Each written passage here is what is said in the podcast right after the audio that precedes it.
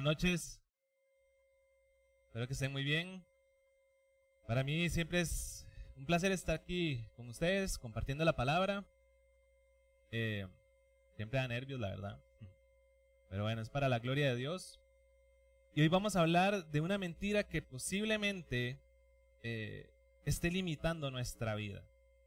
Esté limitando nuestro desarrollo como personas, como familia, como profesionales, inclusive hasta como ciudadanos. Y vamos a hablar de un tema que muchos hemos pasado por ahí. Cuando digo muchos me refiero al 100% de todos los que estamos acá. O todos hemos pasado por ahí. Y aunque tal vez no hayamos dicho explícitamente la palabra o las palabras, tengo miedo, lo hemos vivido y lo hemos sentido. Pero alguien que podría decir, muy, pero es que, es que es verdad, yo he tenido miedo. Eso no es una mentira. Es verdad. Hay situaciones o circunstancias muy que me han generado miedo. Y tiene razón, todos hemos experimentado ese temor. Pero cuando una persona permite que el miedo le venda la mentira y le inyecte la mentira de que vine para quedarme, de que vine para paralizarlo usted, eso es lo que está mal. Esa parte del temor a, la que nosotros, esa es la parte del temor a la que nosotros no nos podemos acostumbrar.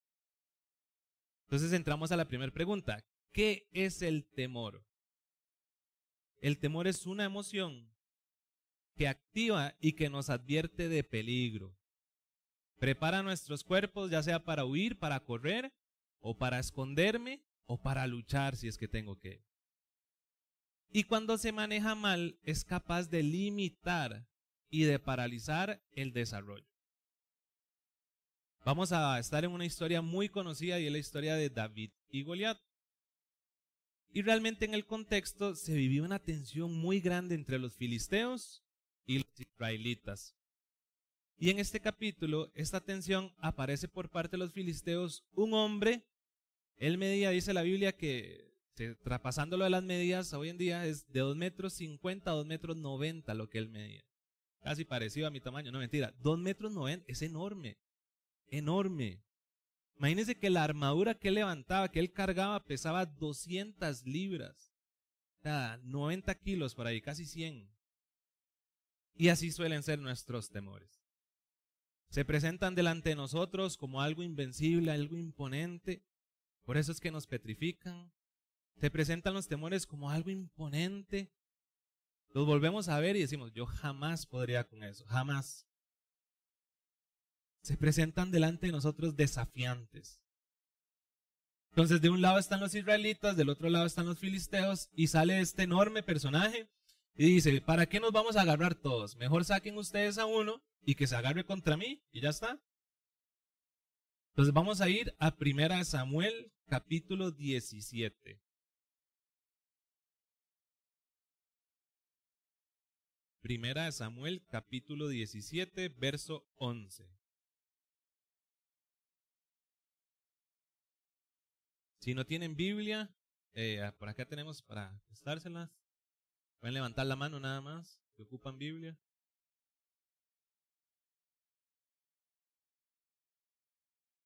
Perfecto. Primera Samuel capítulo 17, verso 11. Dice, al oír lo que decía el filisteo, Saúl, Saúl era el rey por si no lo saben, y todos los israelitas, aquí dicen todos, se consternaron. Y atención, dice, tuvieron mucho miedo. Luego el verso 24, vamos a leer y dice lo siguiente, el verso 24. Cada vez que los israelitas veían a Goliat, huían despavoridos. Una palabra aún más fuerte. Todos nosotros sabemos lo que es el temor, lo que es el miedo. Más de una vez nos ha invadido. Tenemos que aprender a manejarlo de una manera correcta. Y entra una pregunta, ¿de dónde vienen nuestros miedos? ¿Dónde aparece la palabra temor por primera vez en la Biblia? Usted pensó en Génesis, es correcto, en Génesis. Cuando nuestro pecado, nuestra desobediencia, hizo que el primer ser humano le dijera a Dios en Génesis 3.10, oí que venías, tuve miedo y me escondí. Entonces, la desobediencia, nuestra pecaminosidad nos infunde en temor. También en la casa nos enseñan a tener miedo. Cuando uno no se quería dormir, duérmase que si no va a venir el coco y se lo va a llevar. El coco, viene el coco. Le infundían miedo. Otra que también tal vez alguno de ustedes ha sido partícipe, cuando estaba un chiquito, una chiquita mal portada, se lo voy a dar a ese viejillo. Y usted haciendo cara, me la va a llevar. No, en serio, infunde miedo desde pequeños. Otra cosa que produce miedo, la ignorancia. Si no sabemos qué es, si no sabemos quién es, nos puede provocar miedo. A menor conocimiento, mayor temor, sin duda alguna. Cuando hay una barrera que nunca hemos pasado y no tenemos conocimiento de qué es lo que está pasando, nos inmovilizamos del miedo. A mí me ha pasado que en el trabajo eh, estoy compartiendo pantalla con el cliente y todo el asunto y me ponen a decir y me dicen, Moy, haga esto, esto y esto. Uno, no había entendido. Dos, no sabía qué era. Tres, sudaba. Pero se los prometo, sudaba. Y entonces me vuelven a decir y yo, perdón, es que estaba muteado. No había entendido. Estaba paralizado, no sabía qué hacer. Pero también tengo otra anécdota que nos paraliza. Mi esposa y yo antes vivíamos en un apartamento. Era chiquitito. Y ya estábamos dormidos y todo el asunto. Resulta que ella se levanta para ir al baño. Yo rápidamente agarro toda la, la cobija y la hago como si yo estuviera pues dormido ahí, pongo la almohada y todo. Resulta que cuando ya ella sale del baño, yo solo me pongo detrás de la puerta. Y entra Tati y me ve ahí, se queda viendo y no, no le grité, no le hice nada, simplemente le puse la mano en el hombro y le estripé el hombro. Y Tati hace, uy, uy, uy, uy, uy. Ay, fue buenísimo, pero se quedó paralizada. Tal vez alguien hubiera dicho, no, es que hubiera corrido. No, no sabemos cómo vamos a actuar ante el temor. Le, invito a que oremos y que pongamos esto en manos de Dios, que realmente la enseñanza, que el Espíritu Santo nos cale en nuestro corazón y que hoy salgamos pues muy empoderados. Padre, primeramente agradecerte porque sabemos que no es una alarma la que nos despierta, eres tú que nos sigues dando aliento de vida, Padre. Pedimos que esta palabra llegue a nuestro corazón, que nos calme, que nos llene de fuerza, de aliento, Padre, que realmente sepamos quiénes somos en ti, que los puntos que vayamos a ver, que nos confronten y que nos diga si estamos pasando por un temor, si estamos viviendo cohibidos, Padre, no creyendo, eh, no creyendo en tus promesas, viviendo en un mundo natural. Te pido que nuestro corazón sea sensible, Padre. Tócalo, Dios. En nombre de Cristo Jesús. Amén. Amén. Entonces vamos a caminar por el capítulo 17 de 1 Samuel. Es un capítulo hermoso dinámico, lleno de riqueza, y creo que responde a dos preguntas que vamos a ver la noche de hoy. La primera, ¿cuál es el precio de vivir en la mentira del temor? O sea, ¿qué estoy pagando yo si sigo viviendo atemorizado? Recuerde que estamos hablando de un temor que dice, vine para quedarme, ¿verdad? Para ser huésped suyo, para hacer que una persona viva atemorizada que sea incapaz de cruzar ciertas barreras. Hay una frase que dice, yo no leo la Biblia, la Biblia me lee a mí. Y no solo es capaz de leerme, sino que es capaz de escribir en mí, siempre y cuando nosotros nos dejemos. Punto número uno, y puedo ir anotándolos. Vean lo que fomenta el temor. Este es el precio de vivir en el temor. Fomenta apariencias. Primera Samuel, capítulo, de la mitad del capítulo 20, perdón, versículo 17, del versículo, eh, perdón, capítulo 17, del versículo 20 en adelante, dice que David llegó al campamento en el momento que los soldados, lanzando gritos de guerra, salían a tomar posiciones. Entonces, David llegó al campamento en ese preciso momento. Él no había sido llamado a que fuera partícipe de la guerra, él simplemente estaba haciendo un mandado ahí. Y él se topa cuando los israelitas gritaban para animarse. Lanzaban gritos de guerra, dice la Biblia, se ponían en posiciones, pero vean lo que pasaba. Verso 24. Cada vez, no es de vez en cuando, es siempre, cada vez que los israelitas veían a Goliat, huían despavoridos. O sea, todos esos gritos eran pura apariencia. Los israelitas, como se dice popularmente, eran puro paquete, paquetazo. O sea, gritaban, aparentaban estar listos, sí, vamos a la guerra, sí, vamos a morir, se tiene que morir. Y llegaban a la línea de guerra Se iban. No podían ni tan siquiera ver a Goliat. Nosotros, por temor, muchas veces decimos cosas que al final no podemos hacerlas. Versiones falseadas de nosotros. Con la esperanza de ser aceptados, de no tener que confrontar a alguien o a algo, ponemos apariencia. Del punto número uno. Punto número dos, de vivir precio, eh, preso de la mentira del temor. Frustración y mal humor. ¿Ven qué interesante? Les voy a contar algo que, le, que me pasó con mi perrito. Para hacer la historia corta, resulta que mi perrito tenía una cortadura aquí atrás. Resulta que yo dije, bueno, solo lo llevo al veterinario, tal vez es una cremita o algo y, y listo, le lavan la herida y ya. Pues no era así, requería puntadas. Pero él llegaba al veterinario y él no se dejaba. Él le pelaba los dientes, él le ladraba, él no se dejaba que no se le acercara a nadie. Pero el veterinario, ni tanto una mujer que había ahí, ni los dos hombres veterinarios que estaban, nadie, él no dejaba que nadie se le acercara. Lo interesante es que llega el veterinario y me dice, qué vacilón, qué miedoso que es él. Yo decía, ¿por qué miedoso? Si más bien él no se está dejando, qué valiente que está sacando pecho y está ladrando, no me toque. Pero en realidad él necesitaba ayuda. Él tenía miedo y no se dejaba eh, eh, ayudar. Y esto lo que enseña es que una persona enojada, como era mi perrito en ese momento, normalmente es una persona asustada, llena de miedo. ¿Temor a qué puede tener esta persona?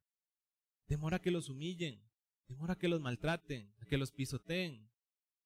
Una persona temerosa a veces es muy malcriada.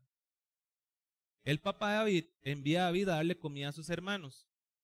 Y cuando llega al verso 28, ahorita lo leemos, el hermano mayor de David lo oyó hablar, solamente hablar con unos hombres que estaban ahí. Eliab es el hermano mayor de David.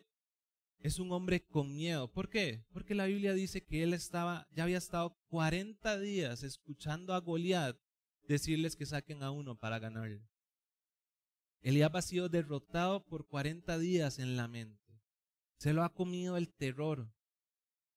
Él también ha corrido despavorido. Y como no puedes quitarse con aquel, como se dice popularmente, mamulón de dos metros y medio, cuando llega su hermano David, a él sí le dice, vamos a ver qué dice el verso 28.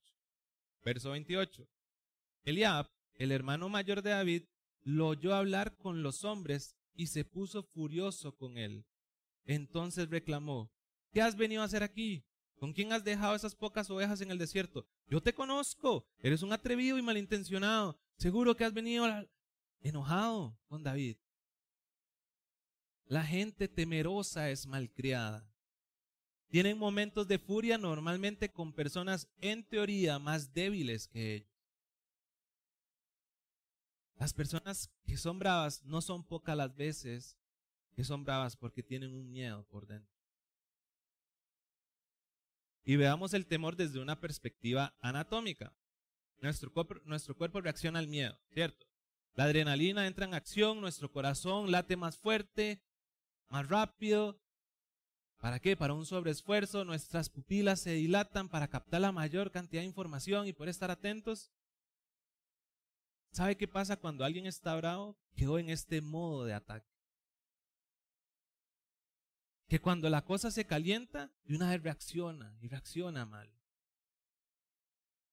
Número tres, de permanecer en el precio de la mentira. Cae en un negativismo. La persona cae en un negativismo. Alguien que está atrapado en esa mentira de que yo no puedo salir, vine para quedarme, no vas a hacer nada. Lo vuelve, pero un negativismo extremo. ¿Usted conoce a alguien que diga, que vive en el no. Usted le diga, pero ¿por qué no hacemos? No. ¿Y qué le parece si? No. Decepcionante el negativismo. El no de las personas está antes inclusive de la propuesta que uno tenga. Es el típico chiste que dice que cuando se desmaya, en lugar de volver en sí, vuelven no. Así es esas personas.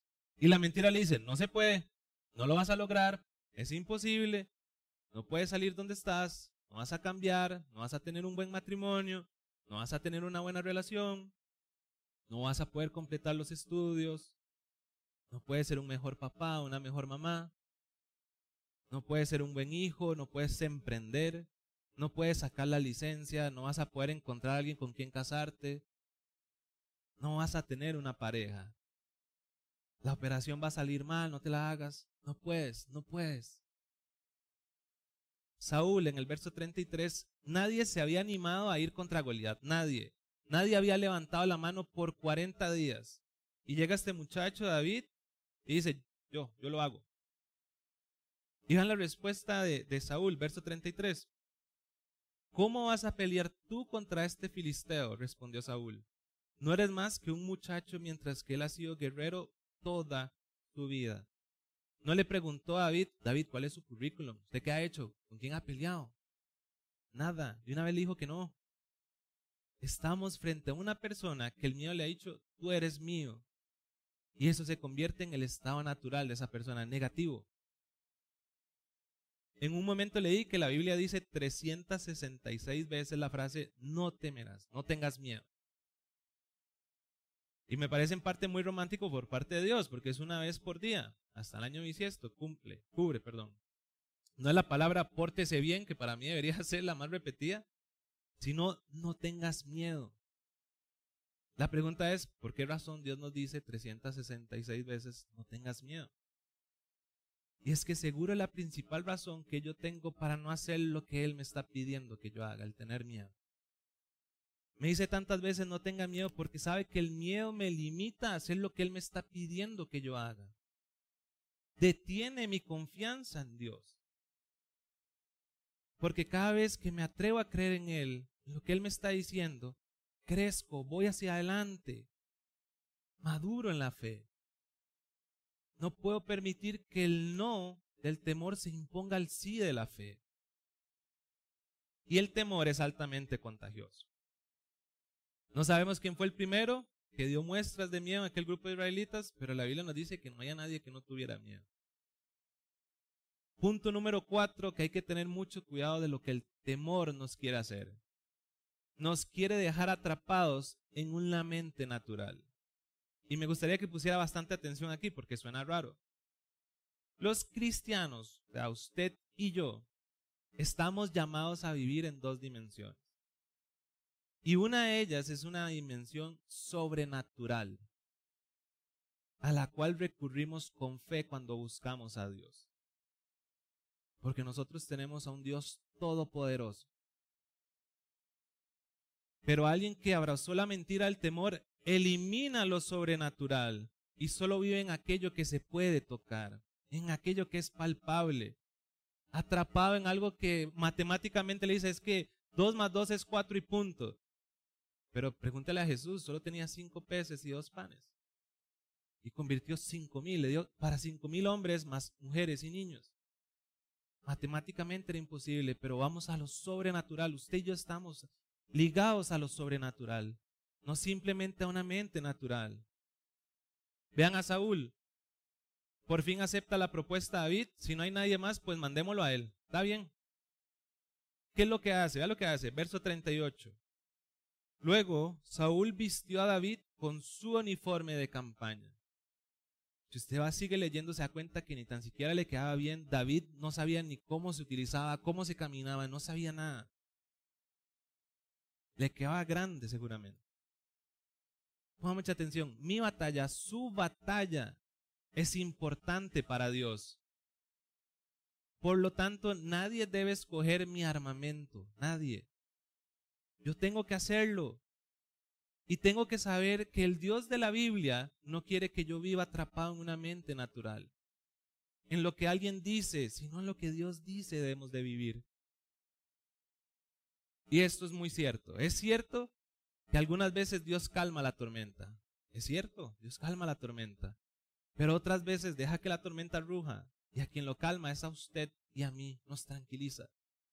Alrededor, como se dice, desordenado, desmadre, me duele, estoy mal, pero Dios llega y me tranquiliza. Me tranquiliza. Salmo 121, se los leo para que no lo busque.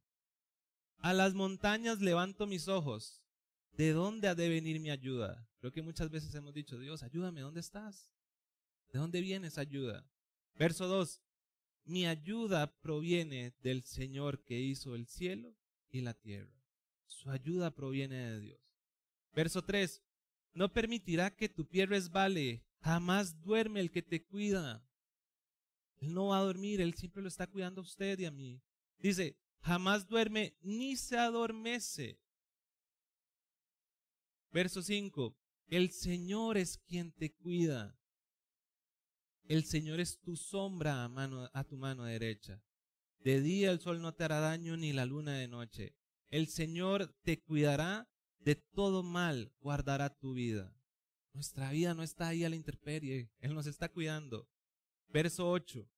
El Señor cuidará tu salida y tu entrada desde ahora y para siempre. Amén. Quinto punto del precio vivir en el temor. Y tiene que ver con la estima, con la baja autoestima.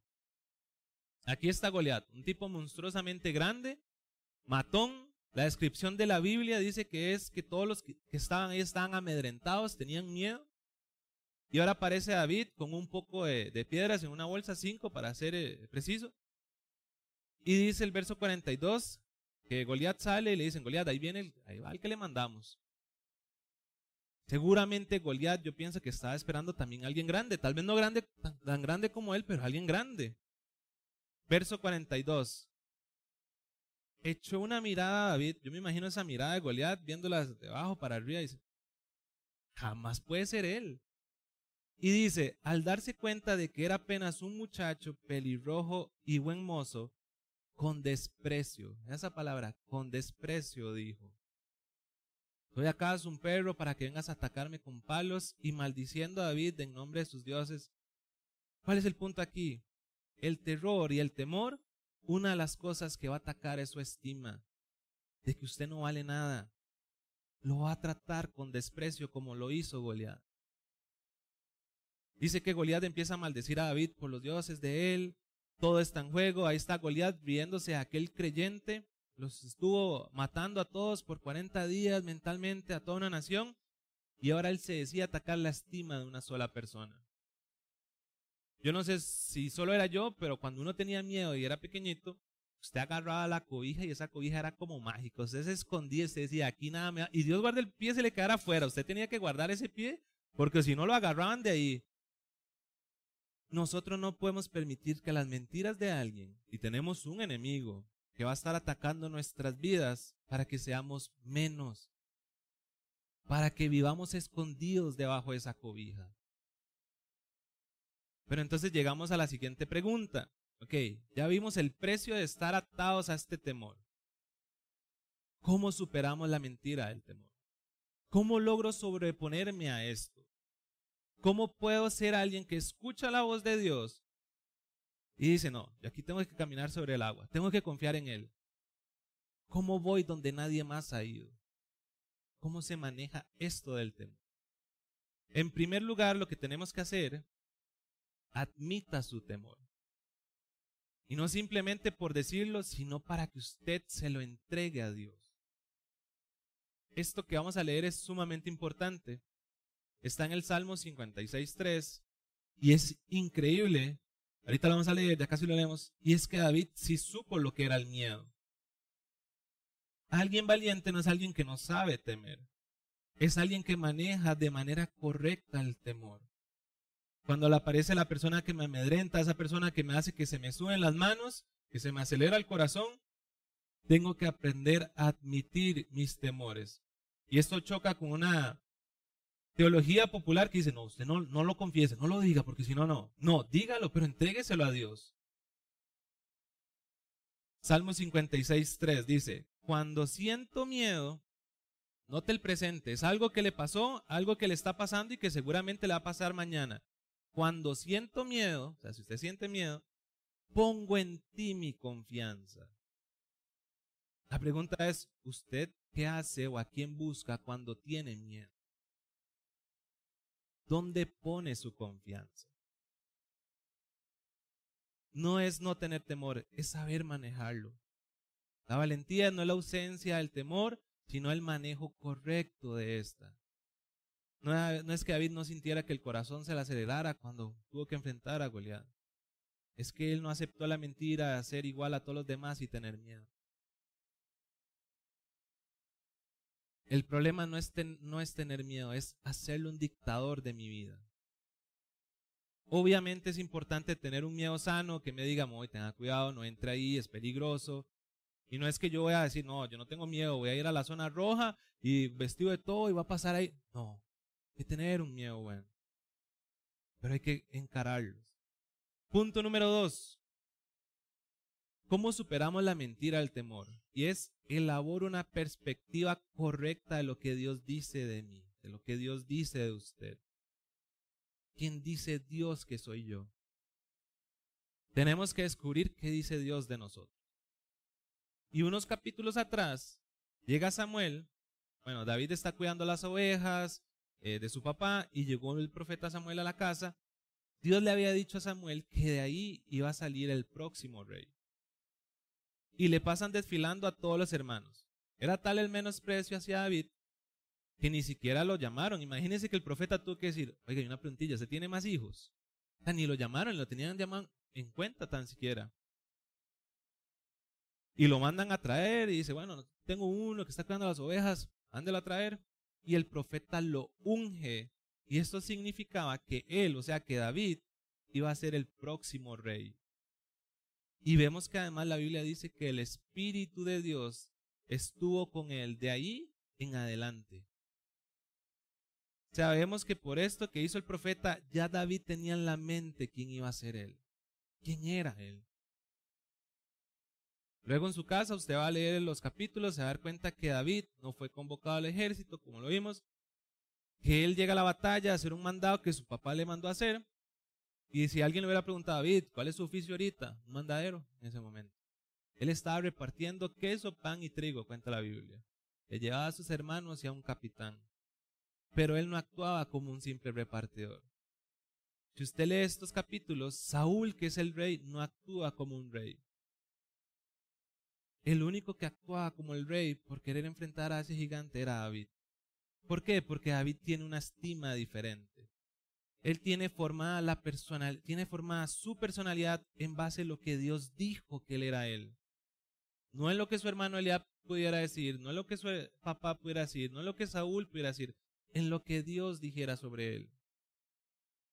El terror tiene el potencial de distorsionar la realidad, de hacer ver más grande un problema, de hacer ver más grande una persona, de hacer ver más grande un reto.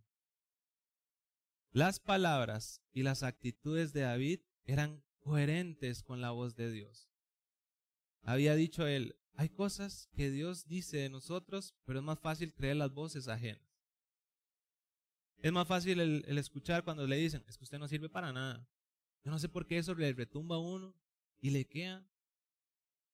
No sos capaz de nada. Solo sirve, pero para mal ejemplo. Pero la Biblia dice que usted es más que vencedor. La Biblia dice que somos la sal y la luz del mundo, somos la rama de la vid verdadera, somos templo de Dios, somos hechura de Dios. No somos poca cosa. Número tres de cómo vencer el temor. Diferente al primer concepto que era reconocerlo, el tercero es eh, encárelo. Encare sus temores. Porque esto que estamos haciendo hoy aquí no simplemente es, ah, qué bonito estuvo y, ya. No, nosotros siempre oramos cuando estamos aquí predicando que el Espíritu Santo lo haga usted cambiar, mejorar donde tiene que mejorar. Y el punto hoy es que usted diga, yo hoy voy a combatir mis miedos porque sé que no estoy solo, sé que tengo que encararlos, sé lo que es el precio de vivir pegado ahí en el temor. Primera Samuel 17:48 dice, en cuanto el filisteo, hablando de Goliat, avanzó para acercarse a David y enfrentarse con él, vean lo que hace David. David, también este, corrió rápidamente hacia la línea de batalla para hacerle frente. Vean que dice que corrió rápidamente. Y el pensamiento que surge aquí es, no debemos de caminar lentamente ante aquello que nos puede producir terror. No podemos. Vamos a correr para enfrentarlo. No nos vamos a quedar inmóviles. No hay otra opción. De no hacerlo, esa barrera será cada vez más constante y cada vez la vamos a ver más y más grande. Ahí estaba Goliat avergonzando el pueblo de Israel todos los días. Y este consejo es buenísimo. Vean lo, vean lo que dice la Biblia. Vean lo que hace el entrenamiento diario. El argumento de David para decir que estaba capacitado fue el siguiente. Verso 34. David respondió, a mí me toca cuidar el rebaño de mi padre. Cuando un león o un oso viene y se lleva una oveja al rebaño, yo lo persigo y lo golpeo para, hasta que suelta la presa. Y si el animal, o sea, si este oso o este león me ataca, lo agarro por la melena y lo sigo golpeando hasta matarlo. Si este siervo suyo ha matado leones y osos, lo mismo puede hacer con este filisteo incircunciso, porque está desafiando el ejército de Dios viviente. El Señor que me libró de las garras del león y del oso, también me librará de las manos de ese filisteo. Oiga, yo leo este currículum de David y a mi mami, matan un león a golpes. Sea, pobre Goliat, más bien. Necesitamos encarar nuestros temores. Créanme que Dios nos ha capacitado para hacerlo. Punto 4 de cómo supero el temor. Anímese con la recompensa. A mí me encanta cómo la Biblia muestra la humanidad de todos los que están ahí. Pero literal, o sea, me gusta. Muestra tanto lo malo para aprender a no hacerlo como lo bueno para, para replicarlo. Y me encanta la parte de David, verso 25.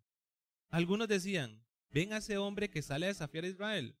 A quien lo venza y lo mate, el rey lo colmará de riquezas y además le dará su hija como esposa y su familia quedará exenta de impuestos aquí en Israel. Y el verso 26 vemos que dice, David pregunta, ¿qué recibirá el hombre que mate al filisteo y ponga fin al desafío contra Israel? Y vuelve luego a preguntar, David preguntó tres veces cuál era la recompensa. Yo imagino a David diciendo, y entonces, ¿cuánto le dan al que a ese gigantón? ¿Y, y, y cuánto se paga aquí impuestos? Usted sabe, ¿cuánto me voy a ahorrar? Y no tiene una foto de la muchacha como para verla. O sea, tres veces preguntó por la recompensa, ¿de verdad? Anímese con la recompensa. David sabía que vencer el temor trae satisfacción, realización y premio. El temor tiene costo, tiene un costo, pero el valor tiene un premio. Si alguien agarra un libro donde está escrita su vida, no debería estar lleno de las cosas que quisimos hacer. No debería estar lleno de, desafíos que nunca enfrentamos.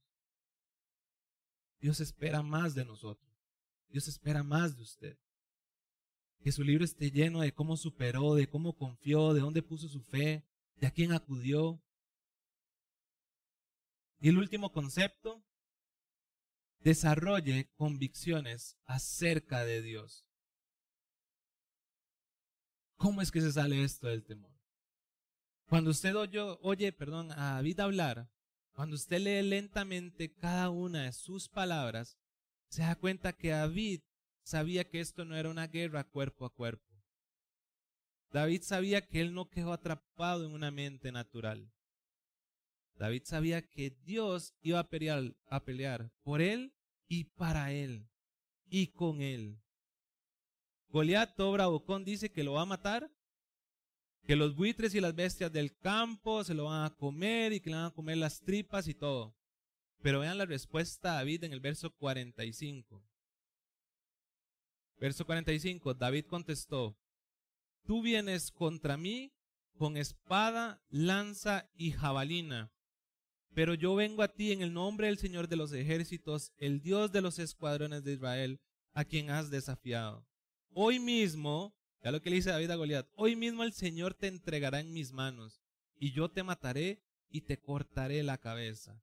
Hoy mismo echaré los cadáveres del ejército filisteo a las aves del cielo y a las fieras del campo, y todo el mundo sabrá que hay un Dios en Israel. Alguien escribió esto y decía que esta fue la piedra que en realidad mató a Goliat. La fe de David, de que Dios estaba con él. que Dios lo había abrazado, que Dios estaba en esa mano de él. Fracasamos y enfrentamos nuestros temores olvidando lo que debemos de recordar y teniendo en mente lo que deberíamos de olvidar. Y debemos recordar que no estamos solos. No es una pelea mía contra algo o alguien. Dios está de nuestro lado. No estamos solos. Su Goliat tiene una cara distinta. Tiene un nombre diferente. ¿A qué le tenemos miedo a nosotros? Miedo al fracaso, al rechazo, a la soledad, a la oscuridad.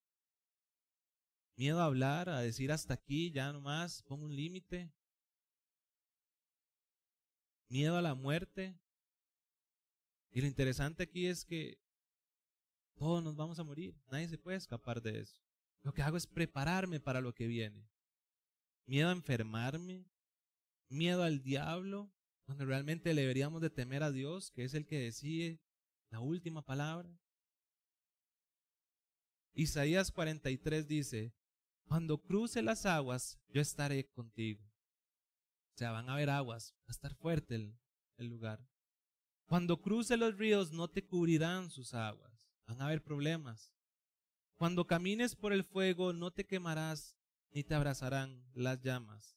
Verso 4, y atesore esto, porque eres precioso a mis ojos y digno de honra, yo te amo. Palabras de Dios. Dios nos dice que no, Dios no dice que no vamos a sufrir, sino que Él va a estar ahí con usted y conmigo. Dios no dice que no va a haber aguas, que no nos vamos a ahogar, sino que Él va a estar ahí con nosotros. Salmo 34. Salmo 34, 4, y se lo puede apuntar y se lo puede llevar. Busqué al Señor y Él me respondió. Me libré de todos mis temores. Perdón, me libró de todos mis temores. No sé cuál es el suyo, pero de verdad debemos rehusarnos a vivir preso de las mentiras del temor. Queremos ser libres. Solo la verdad de Dios puede hacernos libres. Y déjeme decirle una de las verdades más importantes que todos aquí deberían de escuchar si es que no la han escuchado.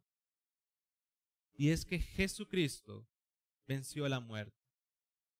Si usted tiene miedo a morir y usted dice, es que yo, yo, no sé para dónde iría yo si muero hoy. No sé si voy para el cielo, si voy para el infierno y la verdad eso en mi corazón me genera mucha ansiedad, mucho miedo.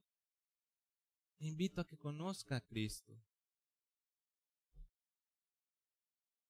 Hay un versículo en Filipenses 4:13 que dice, Cristo me da fuerzas, esta es en traducción lenguaje actual, Cristo me da fuerzas para enfrentarme a toda clase de situaciones.